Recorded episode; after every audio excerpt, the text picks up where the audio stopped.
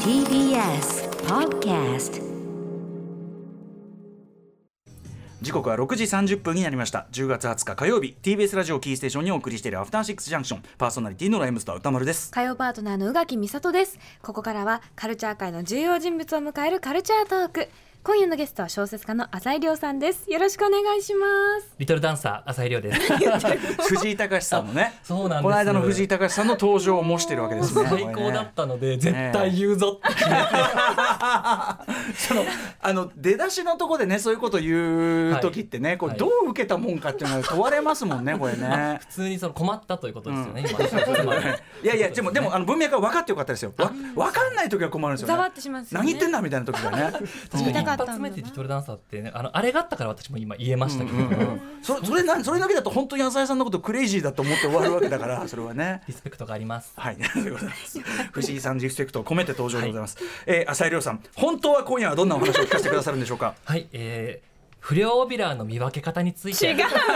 お話をしに来ました。 こんにちは、不良オビラーの見分け方、えー専門家の浅井亮と申します。よろしくお願いいたします。 After Six Junction. 生放送でお送りしているアフターシックスジャンクションここからはカルチャートークのコーナーです今夜のゲストは小説家の浅井亮さんよろしくお願いしよろましすくお願いします。 CM 前のもうガッチャガチャぶりがすごかったですけどね。もういやね楽しかったですね。 なんか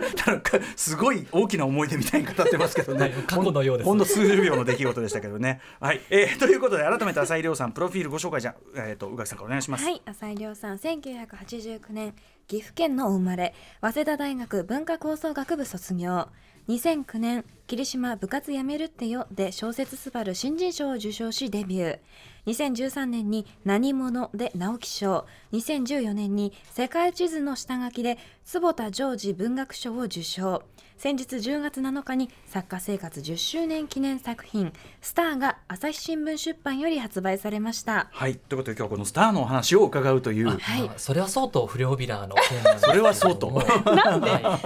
い まあ確かに気になる。そう不良オビそれが気になラる。不良オビラとは。 そうなんです。私話を聞いててもたまらなくなってしまって、ええええやっぱりまあ10周年迎えた作家生活10周年迎えたということはん、さまざまな帯を見つめ、そして今依頼も受けたりとか、うんうんうん依頼することがあった中で10周年を迎えたということになりま帯すけれども、帯が中心みたいになってますけど。帯中心に回って ますから、私今日帯引っ提げてきたんで。帯を引っ提げて、確かに帯は大事だし確かに引っ下がってますからねこれは大こ事れは大引っ事下がってるこれこうそ、んうんでそしたらいつしかこう手をかざしたら不良の帯が浮かび上がってくるという現象がほうほうほうほう起きたんですね見えるわけですかそられねはどのようなこれはね現象かというと、まあ、本の場合ですけれども、まあ、帯取れるじゃないですか帯取れるで全然別の本に巻いてみた時に成立することがあるんですよ皆さんびっくりえーこの本のことも言えてるこの本のことも言確えてかにるねなんていうことがあるんですがどうとでも言えちゃうやつそうねその場合読んでないのかなっていうこ とをまあ予想なんですけれども怖い怖いこれご自身の著書というわけではなくあ書店そんな書店等ではいですよねこう手かざしをすることによって売れる書籍あそう皆さんも手をかざしてみていただければ手かざしがねそうなん浮かび上がってくるという可能性がありますから、うんでもこれは一つ大事かそうもでしすれねちょっなとい自分の書いたやつをどこかに当てはめて大丈夫かどうか確認して、そうねいやさすが本当に自分ご自分の心から出た気持ちなのにあれっていうね普遍的すぎるみたいな、うんなんかすごいこう寛容的な表現しちゃってるなとかねことはあるかもしれないしねそうなんです気をつけましょうというはことい刺ですさりました、はい、コメント仕事というのはとかくね安易になりがちだからね そうなんですはいはい気をつけるべきですね、みんなで頑張っっていきたいと思います。まえとめよーう、スターなんですけど、 触れていただけるんですか。 もいや触れて触れても何も台本にははまだ別の話が前段としてありますけれどあものこっちに行くともう戻れないあの大丈夫ですか松永は元気かなとかねそういう話、はいまああのでもテレビですごく見るようになりましたからそうねでね最近最近松永単体で出て、はい田中みな実さんとかと同じその彼の恋愛経験の浅さみたいな話を中心に そうですそうですあれ楽屋で僕らがねして「お前いい加減にしろよ」とか言ってた話ですよ全 部。それがね売り物になるということが分かったという最近の分かっちゃったこれスターにこう関連することかもしれませんね。そういう松そういう松永の恋愛話でさえ売り物になる時 代。スター。そういう風につながるという意味でつけていただいたんいでや、すそんなねことないいやそんなことは ないなる。ほどあいつは一応ね、あの世界一も取ってますクリーピーナッツですから、もちちろゃんんですと中身がある男なんですけどはね。いそういうことです一よ。昨日も電話しましたかあ、らなるほど。 そうなんです最近も電話という方法を見つけたのでんやっぱりなかなかこうお忙しいからね二人ともねこうお互い動いて会うってことが難しいという状況もあって電話をなんかやっぱりあの今ファンとっても多いじゃないですうんかうんでやっぱ彼フらァンが嬉しいのってうん本人の話っていうよりはなんか本人の近くにいる人が見た話とか、あーなんかそプライベートがのポロッとそうですそうです絶妙なそういう話が喜ばれるのかなと思って、えで私最近まあ一つあるんですけどまあ彼のつなが話ですか T- うん TMI トゥーマッチインフォメーションがあるんですけど、えなんか私とのもともと仲良くなったきっかけっていうのが、うんうんはいあのちょっと別のところでは話してしまってることではあるんですが、そのご飯を食べに行った時にうん野菜をなんかいくつかから3種とか選べるお店だったんですね、ええなんか焼き野菜みたいな、えええ選べるお店だった時に一応年上なのでどの野菜にしますかって話をしてみたら、うんえーでも野菜って全部同じ味ですよねって 言われた時に私は雷が落ちたん ですドーンドーンこの男 は友達友達友達あそれ共感とかそういうことではなく そうですそうです、んん例えば ET のように指を差し伸べあったんですけれども、まあ、それがすごくそのあ友達になれるなと思って、まうあ、んうんそこから数年経ち、うんうんちょっと前に、まうあ、んちょっと肉でも焼きに行かないっていう話になりまして、ええええー焼肉に行った時にうん私は本当に刮目しました、え活目え彼はお肉を山中に巻きましたおお おおってなった大人になっているいやいやそうよだってそんなね野菜なんぞみたいいやそうななんですよだって本当に茶色いものしか入れてなかっいやたじゃないそう茶色いものか揚げ物かそうそてかむしろ逆に何でも上がってれば美味しいといううそうすごいね言ってましたよねそういう雑なこと ねそうだったんですが、うんびっくりして私三丁頼んでえ頼んだと思って、うんうんうんまさか巻く気と思って、だからね見るか見るだけかもしれなかったの でさ鑑賞用鑑賞用そううん可能性あるなと思ったんですが、ちゃんと焼いて美味しそうなタイミングで巻いて食べてましたそれに関してそのコメントというかあったんですかあでもやっぱ時は流れたなっていうことですよねまあだから結成局長結局その覚えたんですなやっちゃぱんりなとでもそれをちゃんと喜んでいこうっていうことあなるほどねせあそうですそうあですちょっそっとかあなんかちょっとちょっとだけ知ったんだみたいそなねうなんかさなんかみんなでこう寂しがるのではな くて寂しがる 美味しいものを一つ覚えたあの茶色茶色ものだけ食べてた松永はいないかもしれないけそどうそうもそうとそう、うんうんそれを寂しがるのではなく、ええ一緒にみんなで変わっていなこうということです、ね、もうさ浅井さんがふざけるた話しかしないモードのさよくないよくない話し方になっちゃっててよこくないれよ本当によ大くない丈夫というたの今今でもすごく楽しいですこういう時間、うんよかったけどねえあじゃあ分かったこれはね宇垣さんがこのね、えっと浅井さんの作家生活10周年記念作品「スター」これがはいどういう作品なのか、あらすじ説明をすればもうこの話をせざるを得ええそうない、ですね本当ですかあの台本にはなんか二重の話とかもなんかえちらっとあ書かのれてそれまはす手けど、前のちょっとあの迂回していただいてね大丈夫でちすょかっとねスターの話しましょう どっちが先に有名監督になるか勝負だな新人の登竜門となる映画祭でグランプリを受賞した立原翔吾と大戸井光2人は大学卒業後名監督への弟子入りと YouTube での発信という真逆の道を選ぶ受賞歴動画の再生回数完成度利益受け手の反応など作品の質や価値は何をもって測られるのかこの世界にどの物差しを添えるのかはい、はい、ということで、はいあのいいですかスターの話して羽がもがれたようですそ れ、ま、ネガティブじゃないですかその話ごご自作の話をしようとしているのに頑そ張んりまなす羽がもがれ羽がもがれ羽もいだのか俺と思 ってねえいやでもまあのちょっとねあの一応ちゃんとほら興味持って聞いてる人もいるからねそれを聞きたい方もね、はうんい、あのちょっと鳥ペンの話になっちゃいますけど一応その新聞連載として始めたわけですよあそうなねんです。なんか僕あの他のところのインタビューで拝読して、そのイン新聞連載をするとでやったーなんて思った、そしたらそのやったーって言うけどなんでやったーなんだっけみたいなそうですそこが起点になったというふうなえことをまさかそこまでインタビューも読んでいたあだいやいとてんいでもるないとんとでもないはですとんでもないです本当にでもそうで私子供の頃新聞、まあ、自宅撮ってたんですけれども、うんうんそこで連載されている作家の人っていうのはもうなんでもうほぼ歴史上の人物みたいな、うんうんもちろんご存命なんですが、ほぼ歴史上の人物みたいなレベルの方々ばっかりがはい書かれてたん ですけど、うんうんだからまずそもそも私に依頼が来た時に、えなんでと思ったんですよね、うんうん大丈夫っていうふうに、うんうんいや今やでも浅井さんはねそれぐらいの、うんいやでも3年前とかなんですよ新聞連載来るのてあそっかそっかなんそっにかなんかまだ20代だしみたいななんかあ大できると思われているのはどうしてだろうとかうんいうんろういんろ考えながら、うんまあ、新聞連載そのものについても考えた時に、ええやっぱり昔というかもうちょっと前までは帯にそれこそ新聞連載新聞に連載された小説っていう言葉があると、うんすごく訴求力はいだったと思うんですよね、それによって何かが担保されている気がして、読者も手に取るっていうことがあったと思うんですけど、まあ、特に私の世代であったりとか、うん私よりもっと年下の方々からするうと、ん新聞連載で書いてあったとて、うんうんおそらくだから何という感じだと思うんですよ。そもそも新聞をその取ってない読んでないという人が多い世代ですよね。うん新聞連連載に選ばれる作家だから何っていうところうんうんがうんうんおそらく強いと思っておりまして、うんうんなんか私はなんか喜んでばっかりじゃいられないなと新聞連載の依頼が来てすごい嬉しいけど、うんうんうんなんかこのことに対して疑いの気持ちも持たないとあそういけないなっていうところから、うんうんうんあの構想が練られた小説ですあね。うんうんはいね、だからこれって本当にあの例えば作中だと、まあ、映画というね僕なんかはもいすごい好きで,、はいで例えばその、まあ、やっぱり映画館は映画,、ね、映画は映画館で見ないととかいうことをね、はいまあ、言いがち、まあ、それがどういうふうに捉えられるかっていうのも分かった上で言ってますけど、はいでもやっぱり気持ちとしてはそうだっはていいうのがつ強い世代だったりする、はいでもその一方でいや今はもうみんなそういうんじゃないですよと、まあ、例えばうん YouTube ですよとかなんとかですよっていうような時代の流れがあって、はいでそれに対してやっぱり世代なりにこう感じる距離感みたいなのがあって。そうですよね。でこれって本当に映画でも、まあ、小説でも、はいうん、どのジャンルでもまあ起こることだしそうですね。もっと言えばすごい本当普遍的っていうかあその本要当そうはですもともと自分がやりたかったこととかはい好きなことと、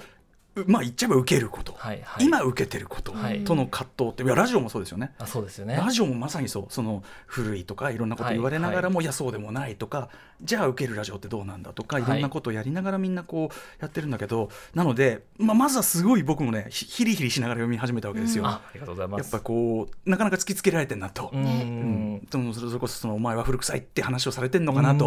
思って、、はいいやそうかもしれないけどさみたいな感じで、うんでもさなんて読みていくとやっぱりそこはその単純な話でもなくあて嬉。しいそのやっぱ今の例えば YouTube で何かやるっていうことの移ろいやすさみたいなところも当然直面するしと。そうですね私もやっぱり書きながらそのどっちかっていうとやっぱ持たざるものが持ちゆく構想うんうあん構成の物語の方がやっぱり書きやすいですし、うんうんあの今っぽいじゃないですか、うんうん今回で言うとそれこあ新しい価値観の中で、うんまあ、古いいわゆる既得権益側と言われる人がこうどんどんあの踏破されていく、うんうんうん倒されていくっていう物語の方が読んでいて気持ちいいですし、うんうんあのカタルシスも読みながら感じると思うので、うんそういう小説に初めはしようかなって思ったんですけど、うんういざそういうあのプロットを立てようと思った時うに、んいやでもやっぱそこに物手を挙げて賛成できるほど、うん私もなんか何も見えてないわけではないなということが分かってきたので、うんうん今回はこう読みながら自分はどっちの立場なのかがこうどんどん変わっていく、はいあれこっちもいいなあでもこの人が言うことも正しいかもしれないっていうふうに、うん読み手の人がどんどんコロコロ立場が変わっていく構成に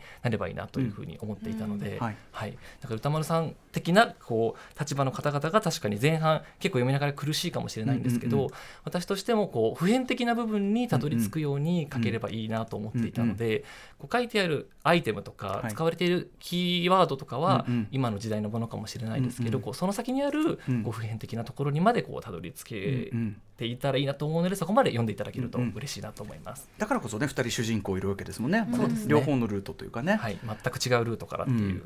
これ小説っていうか文学というか、はいものを書くというか、はいそういうジャンルにおいても当然この構造ってあるからこそですよね。まあ、具体的なことを言うとそれこそやっぱり書店を守ろうという観点で考えると紙の本ということで紙の本を出していくで電子書籍っていうものをまあ NG にしてる書き手の方もやっぱり多いわけですようんうんねうん書店に行く人が減ってしまうんじゃないかっていう。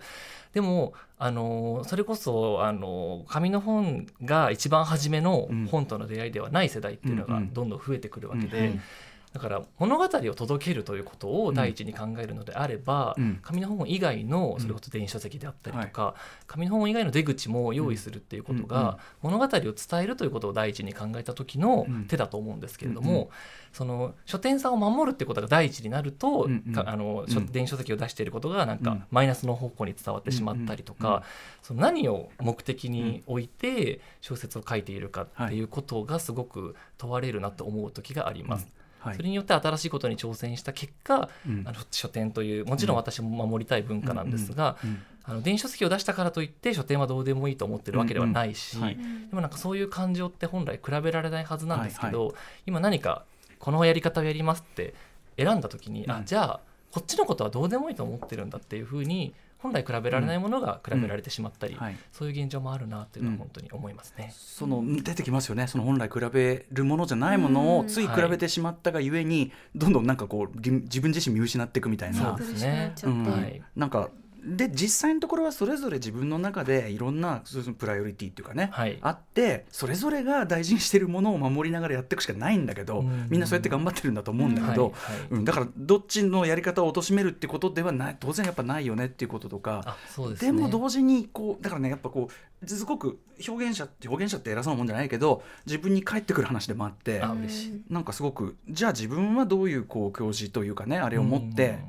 こうやってきたのかとかやろうとしているのかとか、まあ、ラジオもそうだしもちろん音楽もそうだうしん、はいうんっていうことをすごい突きつけられましたねこれはねす。ごく嬉しいです。うこうん主人公たちも、まあ、結局本当に質と価値っていうテーマって人それぞれってなりがちなんですが、うんうんうんうんまあ、その中でも何か一つでも主人公たちがこう見つけるというか、うん展開に最終的には、うんあのしてほしいってこうんういう、あの友人とかからうん話していた友人とかから言われていたこともあって、うんうんこう主人公は何かしらこうあるものをつかむんですが、うんそれが全然その読者にとって違ってもいいと思うし、うんうんそれで読者はじゃあ自分はどうなんだろうっていうふうに考えていただいてもいいと思うし。うんうん本当にこうどんな立場の人もこう読みながら考えられるものになっているといいなと思いますね。うんうんはいそれこそ宇垣さんとかもねの立場から見たってそうですね。なんかやっぱりその表に出る仕事をしてるからこそはい刺さるものってすごくあったし、その一方でそのここの中に作品の中に出てくるその YouTuber の女の子のはい、すごく分かりやすいアイコンにななってしまうというか、うんそれを求められてるからなっちゃう部分がすごく刺さって私は、うんそのあね今やその面もあるもんねやっぱ宇ちょっ垣さんともねそれをしてる部分もあるなって自戒したりとか、でもそれが別に悪いのかとか思ったりとか、うんうんすごいぐちゃぐちゃしながら読みました。ううんんそうなんですよね。ね、それこそそのえ例えば映画表っていうシーンで言うならば、僕は多分その権威昔からの権威ある映画表からするとめっちゃ YouTuber 寄りなそれこそうん存在だけど、うんでもまあなんか成り立ちとか考えてることが多分言ってることは割とこうんう伝統主義者的なとこもあってとか。ね、なんか両だから両方わかるっていうか、両方わかるし、両方わかりたくねえってとこもあって、うんなんかでもそのちゃんとアンビバレントというかそのところをあのやっぱ二人主人公を置くことで、はいすごくこういさっきおっしゃったように行き来するように描かれててあ嬉しいめちゃめちゃ、あのー最終的にはそれでやっぱ白版とね10周年記念作品白版と打たれてるわけでちゃんとそうなんです。明るかったすごいあれってこうすごい、んあれ爽やかなうんあれあれってす最ご初いねちょっと、ううんっと思いながらい読やみ俺始めねたのなが、いやなんなら最後のページに行くまでいやこれもう油断できないと、は浅井さんだからもうあそう最です最後の一行で嫌な気持ちにするかもしれないと思って、で大丈夫だった。ねそうなんで彼す女の言葉とかいろいろあってはあって思って終わったんですけど、これが白ということはあ黒板が存在するということですね。うん黒版がこれ後ろの帯にはですよ、えー黒版は新潮社より来春発売ということになっております が、そうなんです、まあ、物語としては全然別の独立した物語なんですけど、うんうんええ私その10周年期間も正直終わってるんですが言い張ってるん ですね10周年期間まあだまあまあどっから数えるかなんていうのと、ははね、い、注目されたいから言い張っててい、いですいいですでそのその時期に長編がまあ全然違う雰囲気の長編が2つ出るので、じゃあそっちも黒番ということによって、うんうんこう宣伝期間を長くしようというまあ大事大事試みです大事ですそういうのもねしかも黒版一応タイトルはもう発表されてるんですよね、これそうねです正しい欲と書いて性欲というふうに読むひえ長編が出ます。もう怖いももう怖いう怖いのド楽キしドキ楽しみ楽しみにしててください。本当ですねこれねみですうんいやいやいやいやそうありがとうごかざそいうまかすちなみにちょっと今回のスターに関してすちょっと細かいはいこまこま細かい話なんですけど、はいはい中でこう映画監督出てくるじゃないですかあそうですねえーえっとえっとなんだ金貝監督かな金貝さんはい一番、うんなんか僕的にはモデルとしては、はいはいまあ、黒沢清さんとかああはいはいはいまあ、是枝さんとなるほかどなるほどまあ、お弟子筋で女性の監督が成活成功してて、はいはいこれはいはあの西川美和さんかなとかね、はいはいはいなんかそういうこうなるほどもうなるほどそれぞれに現実のモデルっていうのはやっぱ一応いるもんですかえっ、と宇多田ヒカルから引用なぞなぞは解けない方が魅力的そりゃそうだ失礼いたしましたとんでもないですごめんなさいや本当にやぼいこと言ってしまいとまんでしたもないとんでもないですとんでもないですでもなんかかうんなんかすごい絶妙でそれがね、うんやっぱりね、まあ、でもリア実リティあってうんでも実際のそれぞれのそはいの僕が連想したそれぞれの監督はいやあの全然イコールじゃなくて、はいはいはい黒沢さんにしろあのこれだし別にそんな頑固に活動してるわけじゃないし、うんそうですよねもう動き取れないような活動してるわけじゃなくて、はいなんなら黒沢さんとかはほらあの実製作から出発して当時のそのなんていうかな、えっと映画でではないっていうかその V シネとかね、はいはいそれを取ってこうずっとやってたわけだかあらーやっぱやっぱその時その時でみんなサバイブはしてきてるんだよねっていうのはやっぱあり、そうなんですよ自ね分をず本らして当にこう新しい古いってもう時間軸をどこに設定するかで全然変わるじゃないですうんうんか、うんそうですね100年単位で見たうんうらん全然また変わってくるし、ええ1年で見ても変わってくるしっていうのうをんうんすごく書きながら感じました、はい、これってその例えばさっき言った小説界でいう新しい動きっていうかその昔ながらの文学とは違うさっきは書店っておっしゃってましたけど、はい作品的にはどうですか、作品的にはどう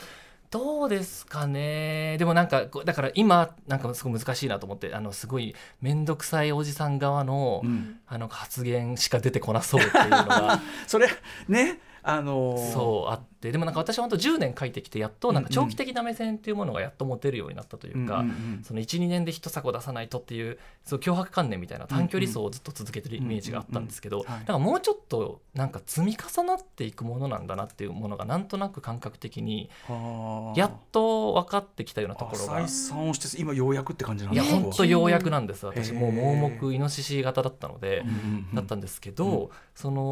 のでもその短期あ短距離走がもっと、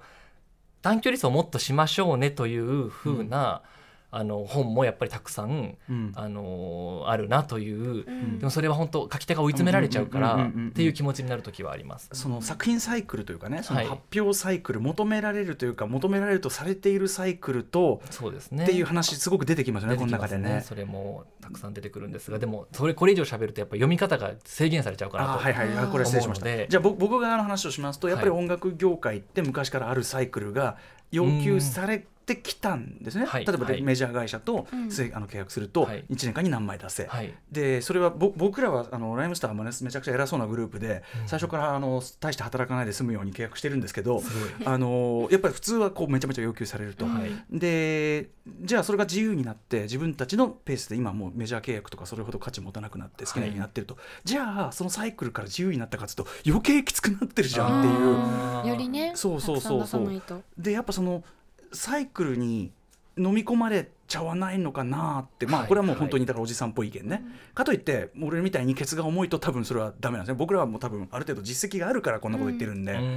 んだからそのでもそこでその狭間でうーってなっちゃってる人いっぱいいるんだろうなと思ってそうなんですよねこれ何につけても。そう私もなんか私の立場で何言ってもいやお前もういいじゃん直木賞取ってるからっていうふううんうんうにやっぱ思われてしまうので、うんうんそうそれは実際そうだしっていうところがあって、うんうんうんすごくだから私が喋るより小説の中で書きたいっていうそうね、はいだだだからここに出てくるいろんな人の意見これ面白いのは僕こうページめくって、はいで次の章に行ってある人が出てきて今はこうだっていう、はいはいそうするとねやっぱね自分の考えもすごいコロコロコロコロ変わるんですよ、ねこう読んでるとい。ろんな立場の方が出てくるから。あそうだよなみたいな、そうだよなででも次の章読むと、あれやっぱ違うのかな、うんだからやっぱそこはもうてめえで考えるとしか言いようがないんだなっていうあとやっぱ小説って違う考えの人が共存できる珍しい、はいあのはい場所だと思っているので、うんそういうこともなんか体感していただけたらいいなって思ってました違う考えとかあとなんならその正しいとは限らないあそうですねことねもちろん本当にそうです、んんっていうことも言えるっていうあのそういうものとちゃんと向き合うことができるその場としてのやっぱ小説ってすごくいいし本当に思いますはい、いよいよその辛い話はじゃあそのね黒番性欲を楽しみにしながら。はいドキドキです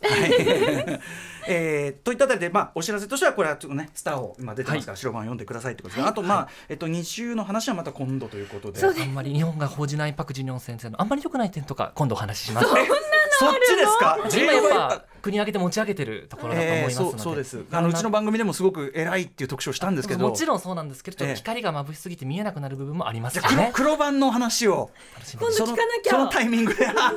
ドキドキですよねよ。ろしくお願いします。ドキドキです。あのお知らせごといいですか他はなんかこう。えっとじゃあ、あのー藤井隆さんが2010年10月31日に12時からスペシャルイベントを配信されるということですので、ええはい、スレンダリーアイデアルというアルバムを予約した方の特典として配信を見られるということになっております。今何を聞いてるんだろうって言ってる人もいると思いますけ ど、藤井さんのね あれですね。告知です。はい、ありがとうございまありすが。とうございます。この番組でもねゆかり深いですから。浅井さんまたよろお呼びしてよろしいでしょうぜか。ひよろしくお願いいたします。あありこがれとうにございこれですはい、今ます。夜のゲストは小説家浅井亮さんでした。ありがとうございました。りがとうございました。 After Six Junction.